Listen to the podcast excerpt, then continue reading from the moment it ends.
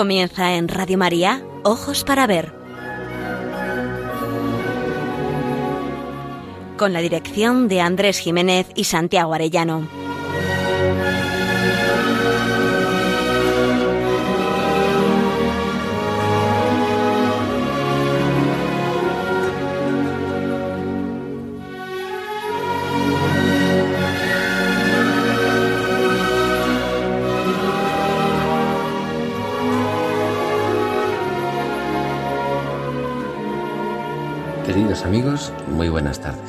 Saludamos desde Pamplona como cada primer y tercer martes de cada mes, donde realizamos esta edición de Ojos para Ver.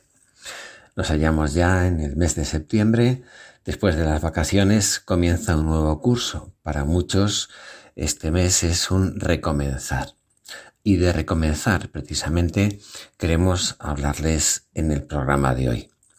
Les habla Andrés Jiménez y me acompaña Miguel Ángel Irigaray a los mandos y en tareas de locución. Recomenzar, decíamos, pues sí, porque el tema del que vamos a hablar hoy precisamente es esa manera de recomenzar que es la conversión. Lo hacemos todo, como bien saben, con un deseo principal, aprender a mirar para aprender a vivir.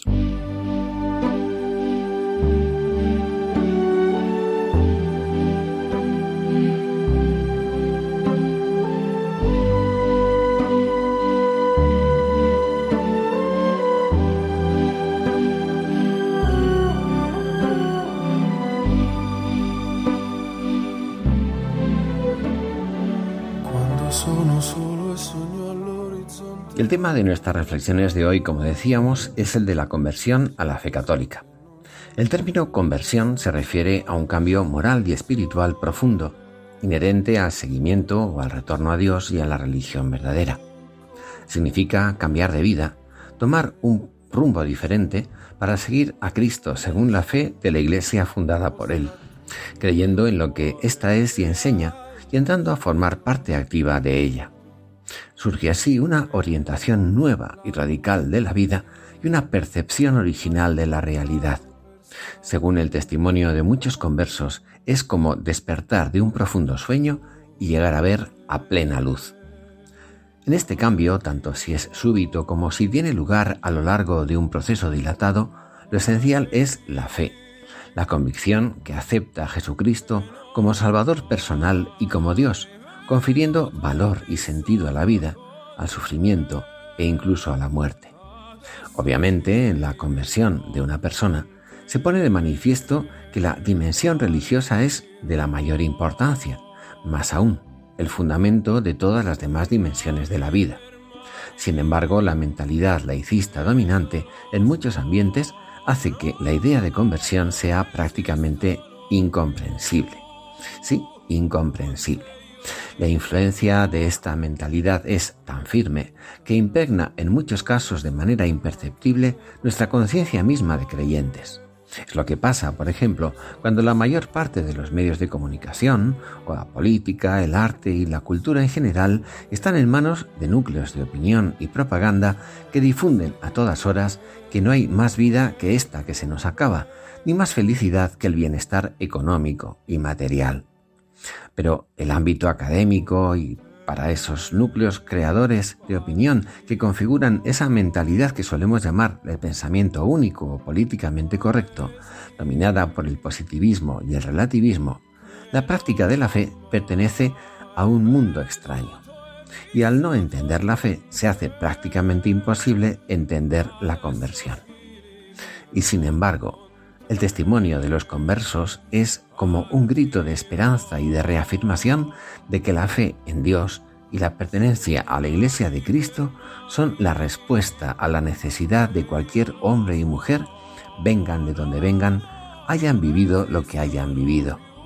Es un clamor elocuente de que la búsqueda y el hallazgo de la verdad, vividos con honestidad, firmeza y humildad, son una energía que puede llenar una vida de gozo, de fecundidad y de sentido, y de que constituyen un fenómeno, un fermento social capaz de originar un mundo más humano y justo, más lleno de sensatez y de paz. Miguel Ángel, muy buenos días. Muy buenos días, Andrés. Muy buenos días, oyentes de Radio María. La verdad es que nos asaltan de vez en cuando preguntas y necesidades que acompañan a nuestra naturaleza y abren brecha en los muros de nuestra zona de confort. Escribe el literato francés Michel Houellebecq. Tuve cada vez más a menudo, me es penoso confesarlo, afirma, el deseo de ser amado un poco de reflexión me convencía cada vez de que ese sueño era absurdo. Pero la reflexión era inútil, el deseo persistía. Y deseo confesar que persiste hasta la fecha. El deseo de ser amado, de la verdad, de una belleza que nos colme, todo lo que San Agustín recogía en aquel nos hiciste Señor para ti, y nuestro corazón permanece inquieto hasta que descansa en ti. La conversión no es una simple decisión de quien elige una manera de vivir, entre otras. Es ante todo un acontecimiento de gracia. Dios ama y llama. Es también la consecuencia de una búsqueda profunda, algo así como un hallazgo presentido, según confiesa el mismo San Agustín cuando decía aquello de tarde te amé, belleza tan antigua y tan nueva tarde te amé. Tú estabas dentro de mí y yo fuera, y fuera te andaba buscando y me abalanzaba sobre la belleza de tus criaturas. Tú estabas conmigo, pero yo no estaba contigo. Pero algo muy importante en todo esto es que la conversión no es un punto de llegada, sino de partida. Para confirmar este hallazgo y ahondar en él, basten las palabras del gran guitarrista Narciso Yepes. Dice así, porque además de creer en Dios, yo le amo, y lo que es incomparablemente más afortunado para mí, Dios me ama cambiaría tanto la vida de los hombres si cayesen en la cuenta de esta espléndida realidad?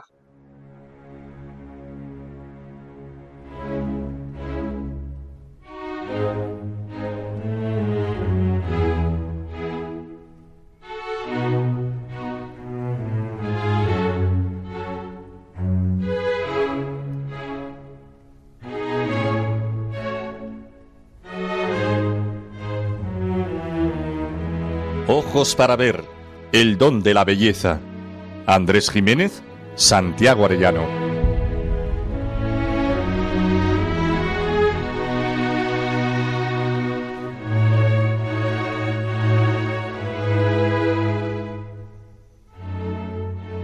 La conversión es ante todo un acontecimiento de gracia y de perdón por parte de Dios. El testimonio de personas convertidas es una inyección de esperanza y de certeza para los creyentes, que a menudo rutinizamos nuestra vida de fe, relativizamos la verdad y el orden moral y cedemos a las seducciones de tantos ídolos, el bienestar, el éxito, el dinero, el poder político, el placer. La de Pablo en el camino de Damasco pasa por ser la conversión más paradigmática, dadas sus características singulares y su trascendencia. Pero todas las historias de conversión son diferentes, como los copos de nieve o las huellas dactilares. Tanto si son repentinas como si son fruto de un largo proceso, todas son dramáticas de algún modo por la transformación tan profunda que implican. No son pocos los que, tanto ayer como hoy, tienen que sufrir renuncias muy serias, incomprensiones y persecución por el cambio de orientación en sus vidas pero en todas ellas se da el gozo del hallazgo y la posesión de algo grande y presentido, aquella belleza tan antigua y tan nueva de la que hablaba San Agustín recordando su propia conversión. Si hiciéramos caso de los medios que dominan el escenario cultural, podría parecer que se trata de hechos del pasado, de un pasado lejano incluso, María Magdalena, el buen ladrón, Pablo, Agustín, Francisco de Asís, Ignacio de Loyola, Juan de Dios, sin embargo, las conversiones a la fe católica siguen siendo una constante en la historia, una línea de sucesos que se prolonga hasta el presente. Pocas veces se oye hablar de que en la actualidad se producen conversiones asombrosas en gran número, lo mismo entre la gente sencilla que entre personalidades de notable relieve social y cultural. Pertenecen a dicha lista de contemporáneos conversos, cautivados por la belleza de Cristo, nombres destacados en el ámbito de la cultura y las artes, como los pensadores Manuel García Morente, Jacques y Raisa Maritain, Edith Stein, Dietrich von Hildebrand, Ludwig Wittgenstein, Alasdair MacIntyre, Marshall McLuhan, Julián Marías, Fabrice Agliadi, por no citar al mismo Voltaire en el siglo XVIII o al fundador del Partido Comunista Italiano Antonio Gramsci.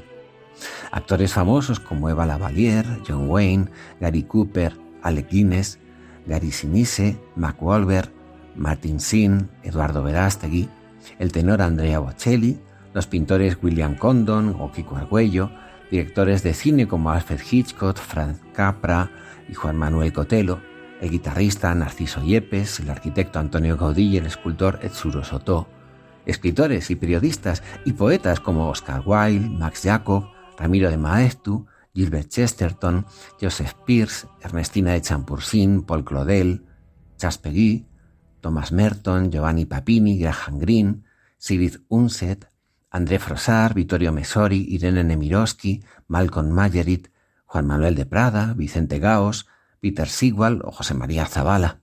Los oyentes disculparán esta larga sucesión de nombres, aunque sin duda la selección de los mismos y la consiguiente exclusión de otros muchos dignos de mención, gente sencilla y poco conocida en su inmensa mayoría, es muy parcial e incompleta.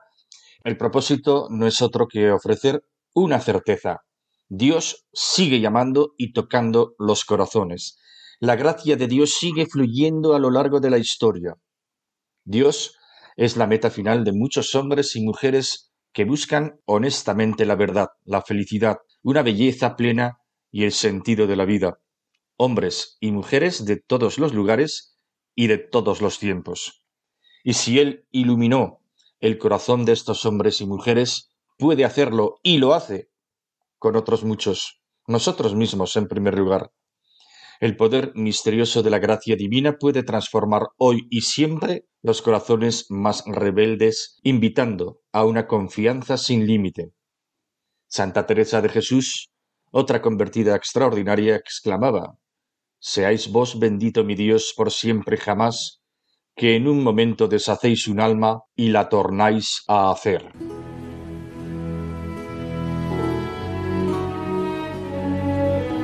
Aprender a mirar. Ojos para ver. Radio María.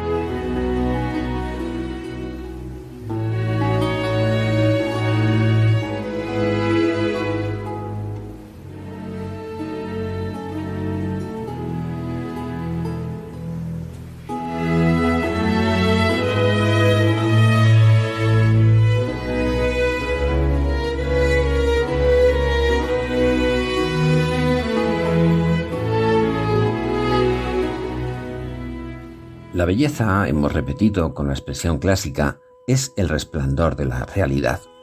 Pero la belleza, con mayúscula, es también uno de los nombres más genuinos de Dios. No es de extrañar que entre los artistas, aunque hallemos muchos ejemplos de rebeldía y extravagancia, sobresalgan también personas especialmente sensibles al don de la belleza y buscadoras de lo que puede llenar de gozo y armonía el corazón humano.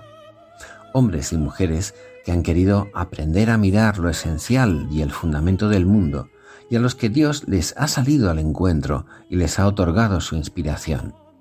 Vamos con un caso cercano y elocuente, Narciso García Yepes, al que antes aludimos. Narciso Yepes es uno de los más importantes guitarristas de todos los tiempos. Nacido en Lorca, Murcia, vivió entre 1927 y 1997. El año 1988, en una entrevista realizada por Pilar Urbano, el maestro abrió, junto con el tarro de las esencias de su vida y vocación de músico, su alma de creyente. Y entre otras cosas, habló de su conversión a la fe.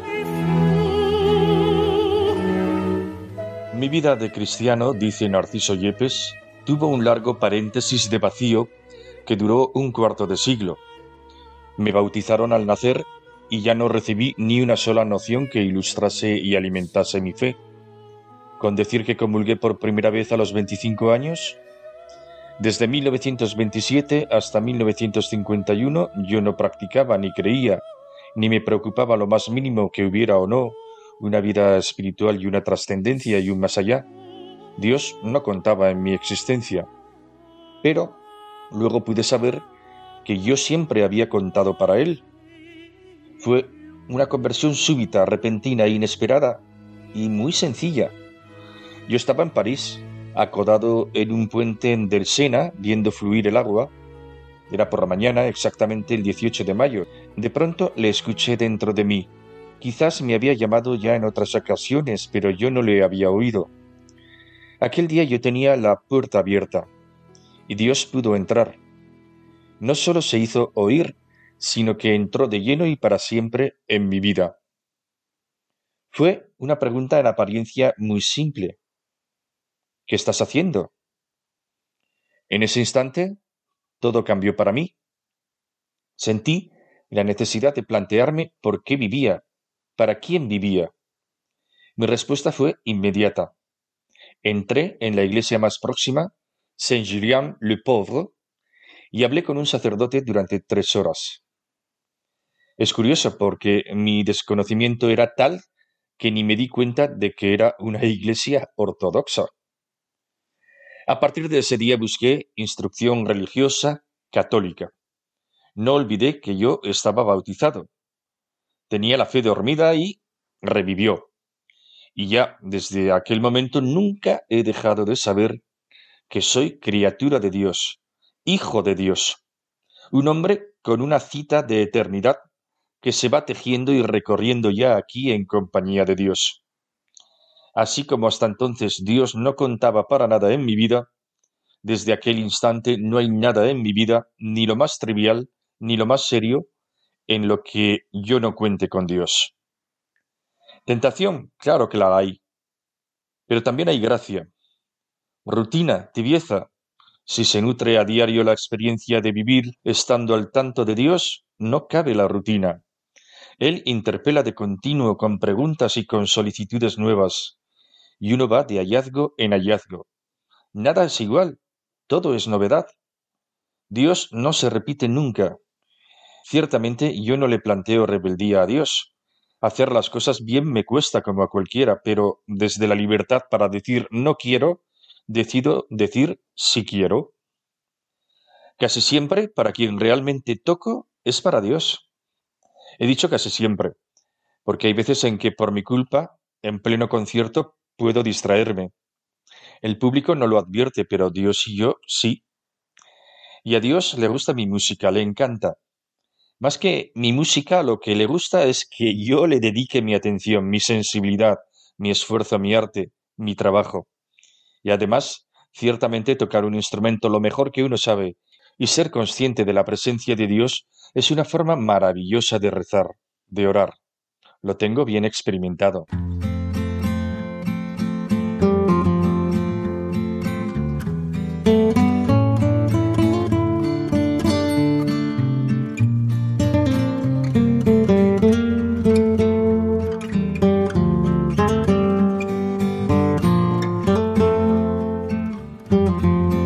ojos para ver, momento para la pintura.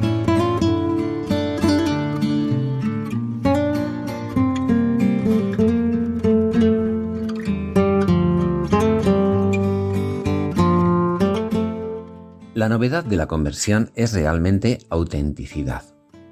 Así lo confiesa William Condon, uno de los más notables representantes del expresionismo abstracto estadounidense.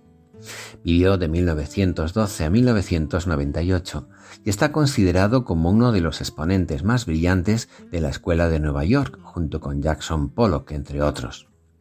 Tras unos años de difícil relación con su familia, en especial con su padre, participa en la Segunda Guerra Mundial como conductor de ambulancia.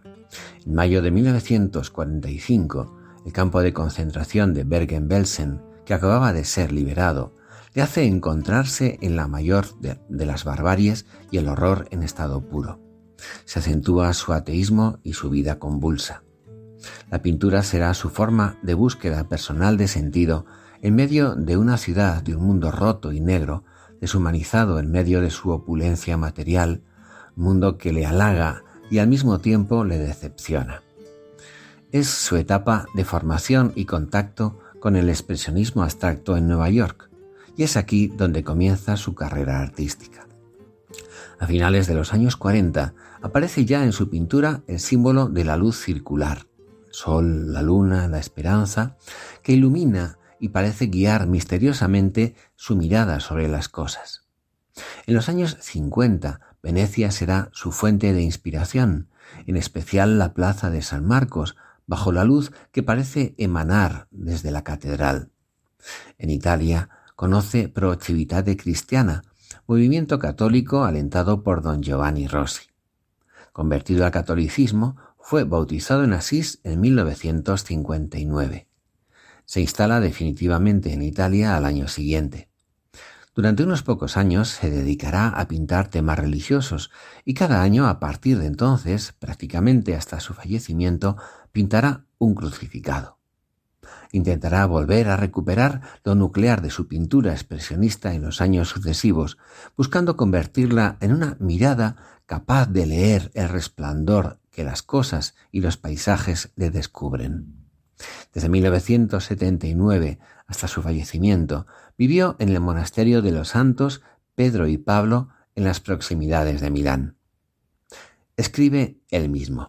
La estructura de mi personalidad, las ideas, los gustos, las costumbres en que vivía, todo se había caído, y me encontré sin los apoyos sobre los que había conocido el mundo y por los que el mundo me había conocido.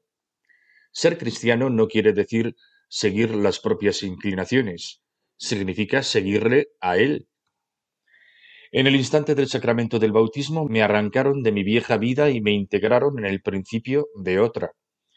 Sentía una confusión como si apenas pudiera caminar o hasta hablar coherentemente.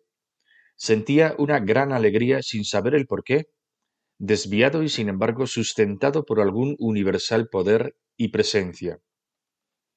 Les escribí a mis padres, por la primera vez en mi vida ya no estoy solo. No tengo edad ni pecado. No tengo miedo del tiempo. No tengo que informar a ningún hombre ni ganar nada sobre la tierra. No tengo otro deber que crecer en el amor de Dios, conocer a Dios en mi pintura o en todo caso conocer cómo Él me quiere a mí, morir en Él y vivir para siempre. Dios viviente en mí. ¡Qué pensamiento! Todavía no podía entender bien su quererme infinitamente en un constante, continuo, perdonar mis miserias, mis defensas, perdonando amablemente para que en cualquier instante siempre pudiera recomenzar seguro en su amor. El cristianismo es un nuevo principio, un nuevo punto de partida, es un viraje, un nuevo inicio, lo que los griegos llaman metanoia. El cristianismo no es una filosofía, el cristianismo no es una doctrina, es una persona. Esta persona es Cristo. Así decía nuestro pintor y desde su percepción del mundo y su expresión pictórica intentará ser fiel a esa experiencia. Descubrí que pintar no era el objetivo de mi vida, sino el lugar que mi origen, Dios, Creador y Salvador, me había asignado en la comunidad cristiana. Hemos elegido una pintura titulada Natividad. El artista la pintó en 1960, después de su conversión al catolicismo. Ese otoño y durante todo el año siguiente Condon pintó un gran número de cuadros inspirándose en la liturgia y en la Sagrada Escritura. Para él fue una especie de catequesis en pintura, un camino personal de conocimiento de Cristo que comprometía toda su compleja humanidad de artista. Ninguna de estas obras la realizó por encargo, y ninguna entró nunca en el espacio de una iglesia en vida del pintor porque no se sentía digno de ello. De hecho, unos años después, el artista mismo declaró que nunca lo habría permitido mientras su pintura no hubiera alcanzado la libertad y la pureza que le hicieran digna de, que le hicieran digna de acompañar la oración de los fieles. El tamaño del cuadro, como todos los que pintó, es el que abarca el artista con sus brazos extendidos. Es lo que sus ojos y sus manos conciben directamente con solo proyectarse. En el cuadro está volcada y sumida la vida del pintor, iluminada en este caso por la centralidad de la madre que descansa sentada y contempla al niño dormido en su regazo, mientras un manantial de luz se eleva hacia lo alto, donde un coro luminoso de alas angélicas parece asomarse y batir en un espacio de blanca gloria. No hay dibujo, solo pinceladas sueltas que sugieren e invitan a contemplar, a soñar y sentir, a poner cada espectador sus detalles, los matices de su sensibilidad. Ante la mirada deslumbrada, un misterio de trascendencia y una luz maravillosa irrumpe desde el seno de la tierra sombría, irradiando claridad. Una delicada figura de mujer es testigo y cobijo del niño todo luz que descansa en su regazo.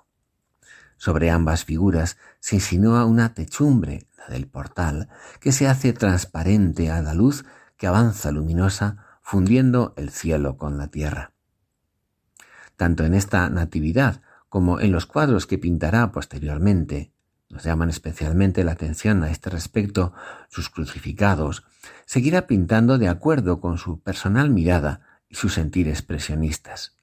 Es su pálpito interior, hondo y sensible, el que se traslada a la tabla. Pintaba directamente la imagen del objeto que surgía dentro de mí, dice, como la emoción misma que me empujaba a expresarlo. Pinta lo que siente, lo cual no siempre es fácil de entender para todos, pero llega intuitivamente al corazón. Si en sus primeros tiempos se veía a sí mismo orgulloso y desnortado, William Condon, tras su conversión, se vuelve un buscador.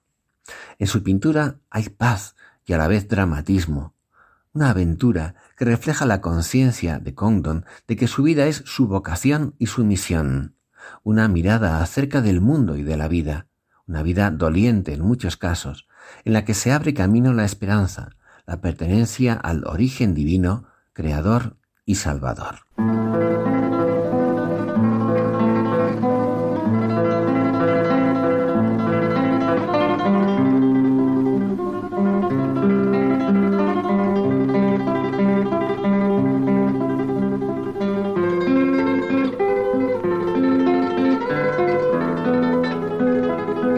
Momento para la poesía.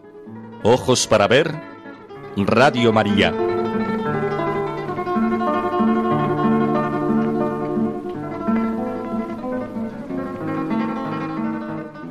La poetisa Ernestina de Champussin, que vivió entre 1905 y 1999, sobresale por derecho propio en el grupo de la generación del 27.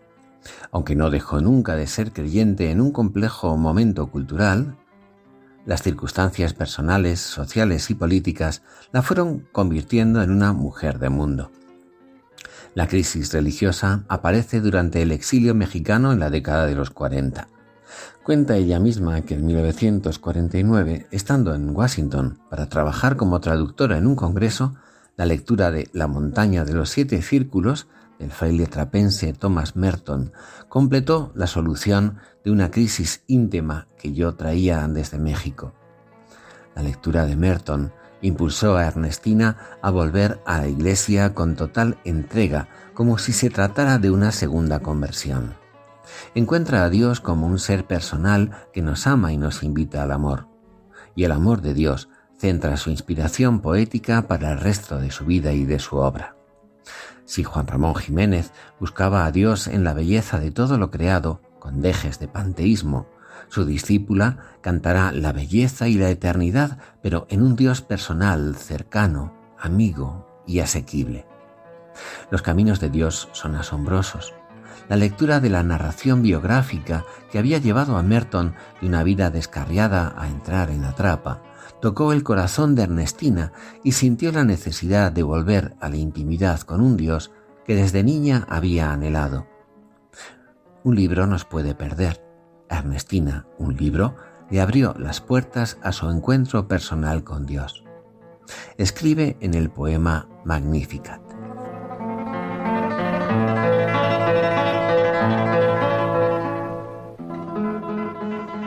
Gracias te doy, Señor por ese amanecer de luz en mi frente, por este sol de lluvia que hizo brotar en mí el ansia de tu fuego, por esa nube opaca en la que me ocultas lo que no era tu gloria, la gloria de tu herida, de tus manos abiertas, de tu silencio oscuro. Gracias por el impulso que me llevó al camino donde tú me esperabas y donde derribaste mi frágil edificio en que viví eludiendo mis propias realidades. Porque has visto en mis ojos la pequeñez del mundo y la codicia ruin que nos ensucia el pecho, te dignaste venir tú mismo a redimirme en el tierno esplendor de un celaje de otoño. Mañana de aquel día, y tu voz en las voces que amándote callaban, en el dulce secreto de las hojas crujientes, en la pena sin gritos del tronco despojado. Gracias te doy, Señor, por haberme invadido, a pesar de mis dudas y mis obstinaciones, por ese amanecer de tu luz en mi frente, porque eres tú, y mi alma glorifica tu nombre.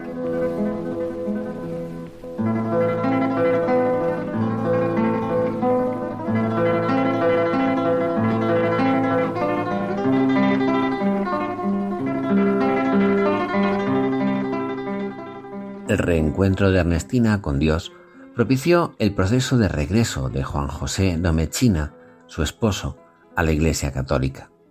Le ayudó a bien morir, a volver a la casa del Padre. Falleció en 1959. En el proceso final de su enfermedad, Domechina nos deja una serie de poemas en su estilo inconfundible, directo y franco, que son el testimonio de su conversión. He aquí el soneto titulado te devuelvo mi voz.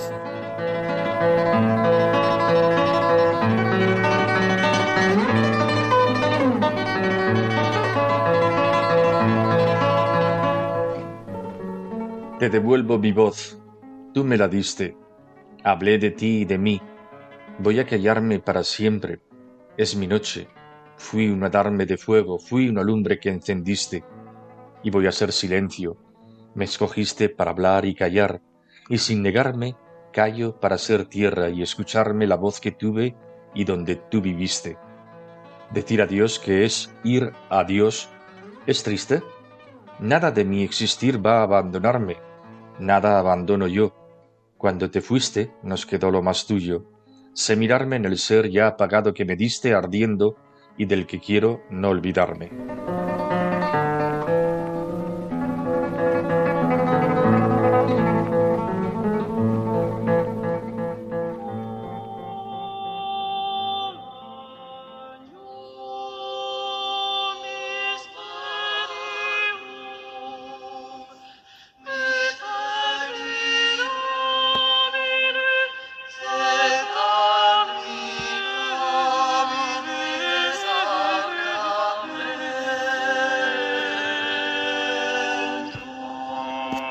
El camino de las artes.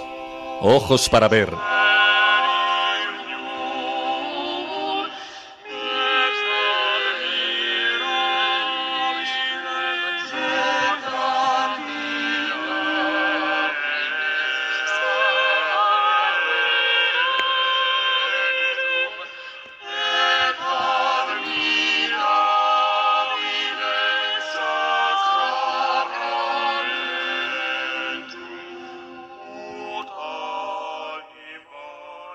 Toda mi familia se ha convertido a la fe católica.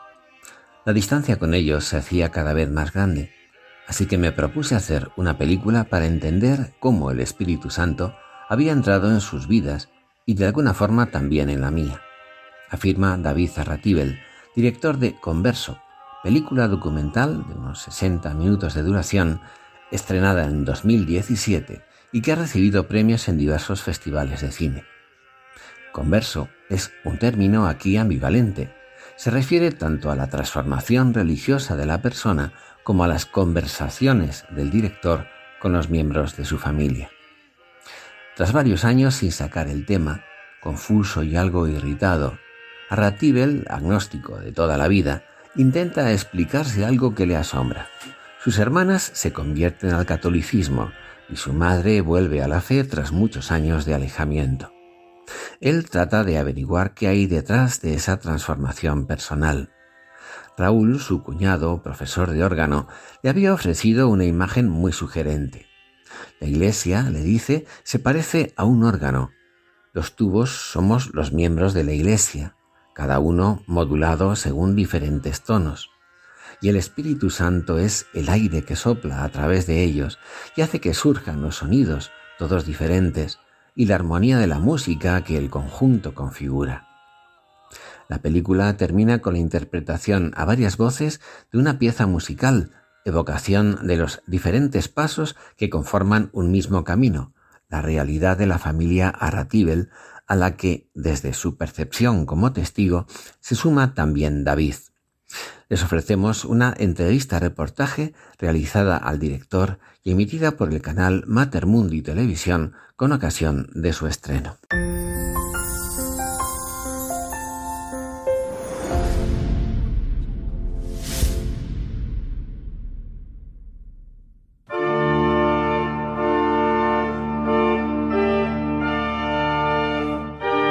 esta película ya, o sea, aunque no se hiciera, a mí ya me dado un montón. La película tiene como, el proceso mío tiene como tres claves. O sea, yo la primera, yo, yo mi motivación me quedaría muy bien diciendo que yo esta película la hice para comprender a mi familia, para acercarme a ellos desde el amor y la falta de prejuicios. Pero es mentira. Yo hice la película con la ambición de cineasta de hacer una película que me gustara. O sea, yo quería hacer una película y veía que ahí había una película. No sabía qué película, intuía que iba a ser una locura, pero veía que ahí había una película. Empiezo a hacer la película con mi cuñado y empezamos a hablar de religión, de órganos de iglesia, tal, tal. Yo quería hablar de religión con mi cuñado, porque con mi familia no podía hablar de esto, era muy duro. O sea, es mi familia también, pero con mis hermanas y mi madre enseguida se... Entonces yo la, película la planteo a través de mi cuñado. Iba a ser eh, converso, conversaciones con mi cuñado, era el título. Y Claro, ¿qué ocurre? Que en el momento, a la minuto dos de esto, pues de repente yo le empiezo a preguntar de mi hermana. Entonces mi cuñado es cuando para y dice, oye, a mí no me preguntes sobre la conversión de mi... No pensaba que iba a dar este giro a la película, ¿no? Cuando se ve ahí en la película que él se mosquea. Ahí la película gira y empiezo, y empiezo ya con todos a hablar, con las tres y con, mi, y con, mi, cuñado. Y luego está el momento en el que mi hermana me dice eso de que, ¿no? Esta película me ha servido de mucho porque de una puta vez hemos podido hablar tú y yo. Y esto me pasó hace seis años y no querías hablar porque te daba mal rollo. Y ahí es donde la película realmente se vuelve y me interroga a mí. ¿Y por qué no querías hablar con tu hermana que tanto quieres? Llevas seis años con esta historia y tú no has hablado con ella. Entonces a mí me, me, hace la pregunta la película digo, o sea, y, me, me, desarma. Me digo, o sea, ¿qué, qué, qué está ocurriendo conmigo para, que, para no haber hecho eso?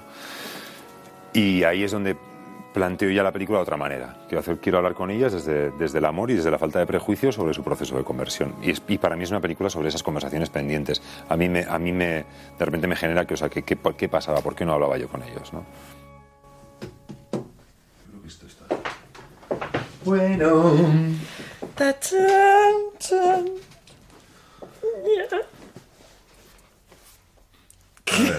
Es muy raro esto. Es súper raro. Pues he descubierto, o sea, bueno, descubierto cosas que me sorprendían, como por ejemplo que entre ellos habían hablado muy poco. Yo pensaba que era una cosa que, mi hermana había hecho ¿no? una labor así como proselitista con mi hermana pequeña y resulta que no habían hablado nunca. Eh, ha habido cosas así que me han sorprendido en ese sentido de, un poco de su proceso como de grupo. Me ha sorprendido que no, que no he podido llegar a entender cómo es el proceso de tener fe.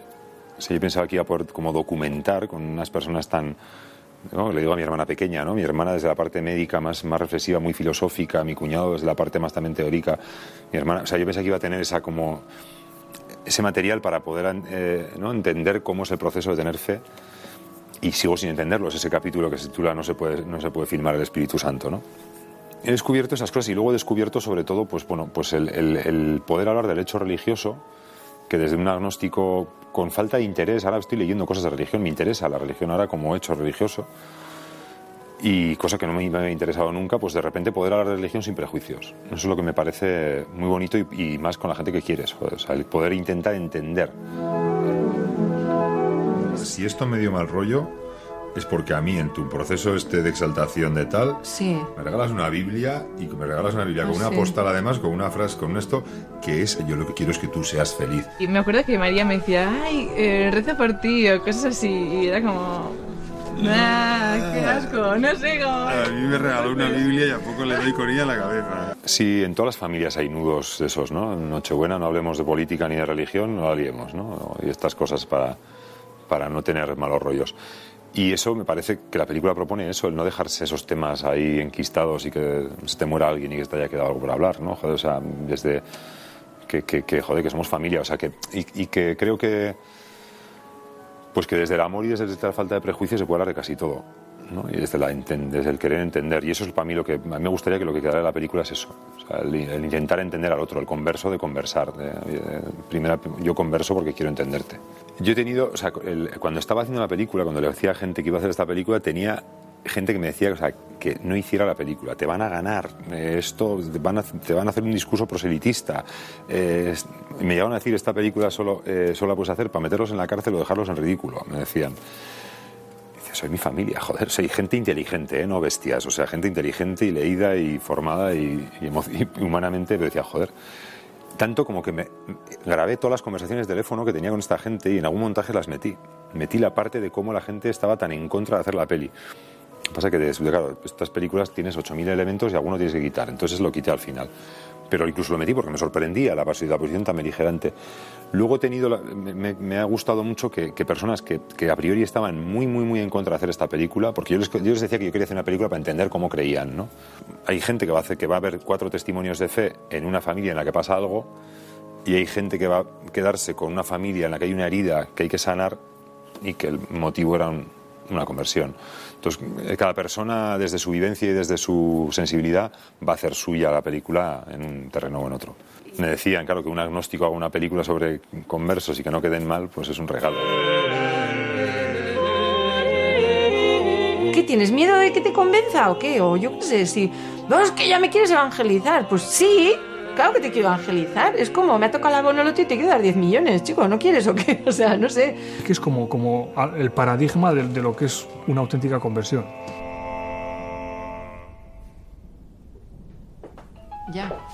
Joder. ¿Qué haces con el teléfono encendido? No, no, que es la alarma del Ángelus. el Ángelus. Sí, el ángel del Señor anunció a María.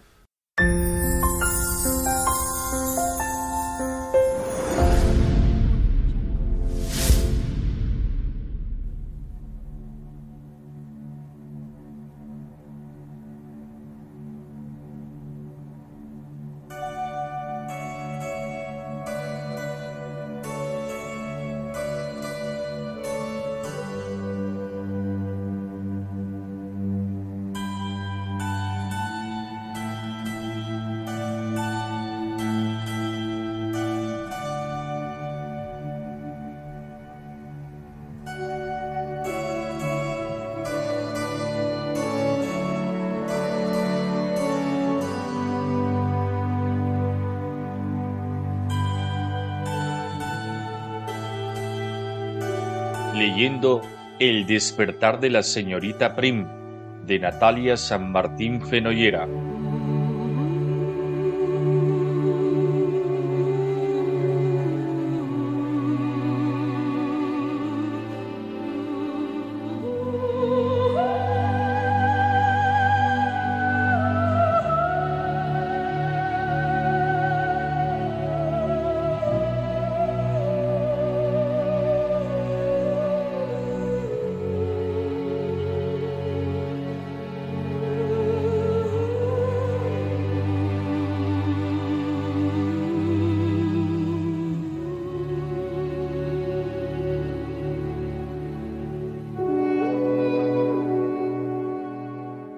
El despertar de la señorita Prim es una historia que presenta varios niveles de comprensión y lectura, como ha manifestado su propia autora en alguna ocasión. Y la más profunda, seguramente, es la de un itinerario de conversión personal a la fe. Prudencia Prim se consideraba una mujer moderna, instruida, refinada, por supuesto agnóstica, y en cierto modo muy segura de sí misma. Pero la llegada a San Ireneo había revelado que había también en ella un claro disgusto, precisamente con la vida moderna que hasta entonces había llevado. Una insatisfacción que había descrito ella misma al poco tiempo de comenzar su trabajo como bibliotecaria como un ruido, como un fragor en su mente. Su jefe, el hombre del sillón, le dijo comprender perfectamente lo que le ocurría, puesto que él mismo había pasado por ello.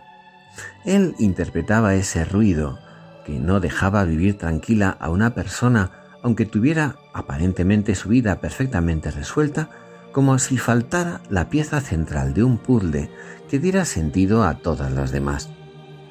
Una alusión al sentido sobrenatural de la vida. La señorita Prin mostró su nerviosismo y prevención ante el rumbo que tomaba la conversación.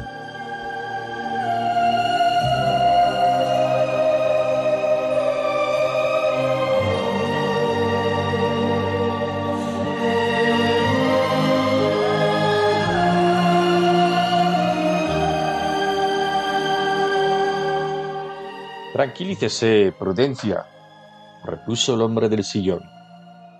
Ningún hombre puede convertirse a sí mismo o a otro con la propia voluntad como única herramienta. No se inquiete por ello. Somos causas segundas. Por mucho que nos empeñemos, la iniciativa no es nuestra. No soy tomista, respondió entonces la secretaria con sequedad, contrariada por la sensación de haber dejado traslucir sus temores. Sorprendido, él la miró como un padre mira a una niña que se enorgullece de no saber leer. Ese, señorita Prim, es su gran problema, repuso el hombre del sillón.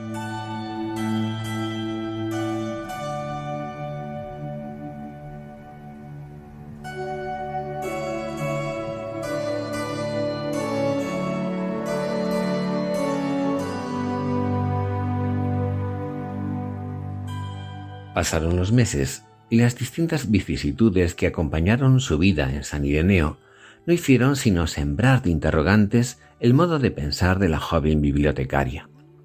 Uno de ellos fue conocer que su jefe había dejado su relación de noviazgo con Herminia Tromont debido a que ella no estaba dispuesta a compartir la vida de fe intensa que éste asumió tras su conversión.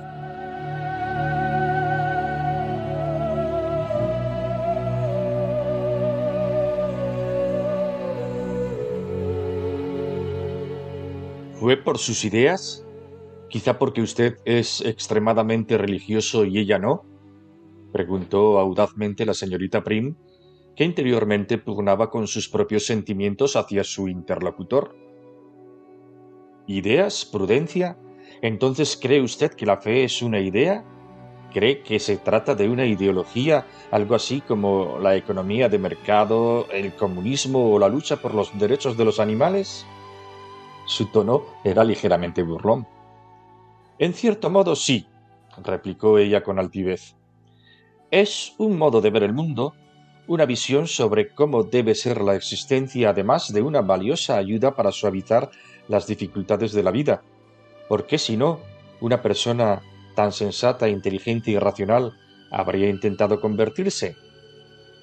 ¿Intentar? replicó el hombre del sillón. Nadie intenta convertirse, Prudencia. Se lo dije una vez, pero está claro que no lo comprendió.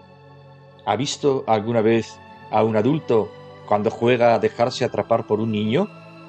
El niño tiene la impresión de que ha sido él quien ha capturado al adulto, pero todos los que contemplan el juego saben perfectamente lo que ha ocurrido en realidad. No me buscarías si no me hubieses encontrado ya, murmuró la bibliotecaria. ¿No es eso? Exactamente. Veo que ha leído a Pascal. Nadie comienza esa búsqueda si no se ha encontrado ya con lo que busca, y nadie encuentra lo que busca a él que busca si éste no toma la iniciativa de dejarse encontrar. Habla usted como si creer fuese algo irresistible, pero no es cierto, repuso la bibliotecaria. ¿Se puede decir no? El niño puede decir al adulto No quiero jugar, déjame en paz. Por supuesto que se puede decir no, respondió el hombre del sillón. Y desde muchos puntos de vista la vida es mucho más sencilla cuando se dice no. Lo normal es que incluso el que dice sí mire hacia atrás y se dé cuenta de que ha dicho muchas veces no a lo largo de su vida. La bibliotecaria levantó las cejas. La vida es mucho más sencilla cuando se dice no, replicó. La vida es mucho más sencilla y fácil de soportar cuando uno cree que no se acaba en un ataúd bajo tierra. No lo niegue, es puro sentido común. Como creencia teórica, respondió el hombre del sillón, puede ser un comodín durante un tiempo sin duda, pero las creencias teóricas no salvan a nadie. La fe no es algo teórico, prudencia. Una conversión es algo tan teórico como un disparo en la cabeza. La señorita Prim volvió a morderse el labio. La conversación, estaba claro, no discurría por los derroteros que ella había previsto. Todo aquello resultaba muy revelador, pero ella no quería hablar de conversión, no le interesaba en absoluto hablar de religión. Lo único que deseaba saber es por qué ese tiro en la cabeza había acabado con la relación de su jefe con Herminia Tromón. ¿Entonces fue por eso? Inquirió la bibliotecaria con terquedad. ¿La dejó usted por eso? Él la miró en silencio durante unos segundos, como si intentase adivinar qué había tras aquella pregunta. ¿Le parecería absurdo si así fuera? dijo el hombre del sillón. Me parecería que en realidad no la amaba, replicó la secretaria. No, en eso se equivoca, respondió con firmeza el hombre del sillón. Sí que la amaba, la amaba profundamente. Pero llegó un momento en que me di cuenta de que ella estaba dormida mientras yo me encontraba plena, absoluta y totalmente despierto. Había trepado como un gato trepa a un tejado y veía extenderse ante mí un horizonte hermoso, terrible y misterioso. Si la quería, dice, claro que la quería. Quizás si la hubiese querido menos, quizás si me hubiese importado menos, no habría necesitado romper. La señorita Prim, que había comenzado a sentir un dolor familiar en el estómago, se aclaró la voz antes de volver a hablar. Yo creía que las personas religiosas estaban más cerca de los demás que el resto de la gente, dijo. No puedo hablar por el resto, Prudencia, respondió el hombre del sillón. Sé lo que ha, supuesto para mí y no pretendo hablar por nadie más. Ha sido mi piedra de toque, el paralelo que ha partido en dos mi vida y que le ha dado un sentido absoluto. Pero la engañaría si le dijese que ha sido fácil. No resulta fácil, y quien diga lo contrario se engaña. Supuso un desgarro, una catarsis intelectual, una cirugía a corazón abierto, como un árbol cuando lo arrancan de la tierra y lo plantan en otro lugar, como lo que uno piensa que debe experimentar una criatura cuando afronta la terrible belleza del nacimiento. El hombre del sillón hizo una pausa. Y hay algo más, continuó algo que tiene que ver con la capacidad de mirar más allá del instante, con la necesidad de escudriñar el horizonte, de estudiarlo con el mismo celo con el que un marino estudia una carta de navegación. No se sorprenda, Prudencia, la mía es una historia vieja como el mundo. No he sido el primero y tampoco seré el último. Sé lo que está pensando. ¿Volvería atrás si pudiese? No, claro que no volvería atrás. ¿Puede acaso un hombre despierto querer vivir dormido? La señorita Prim nunca antes había visto esa mirada encendida en sus ojos, nunca se había percatado de aquella expresión de fuerza, de convicción, de áspera y extraña alegría.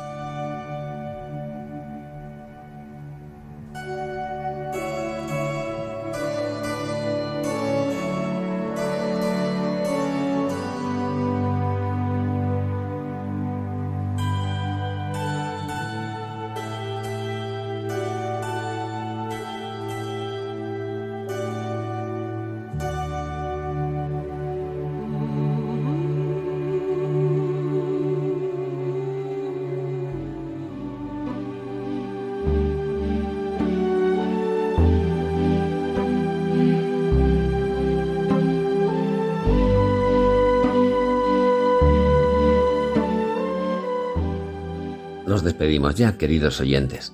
Hoy hemos querido reflexionar acerca de un fenómeno que, por la gracia de Dios, no deja de estar presente en nuestros días.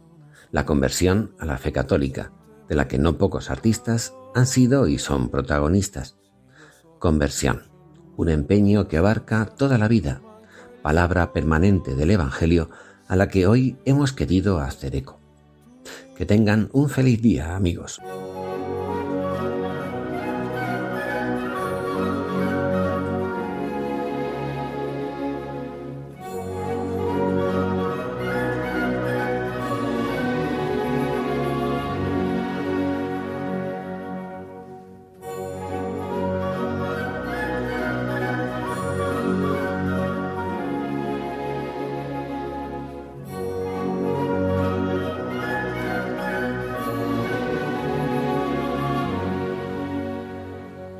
Finaliza en Radio María, Ojos para Ver.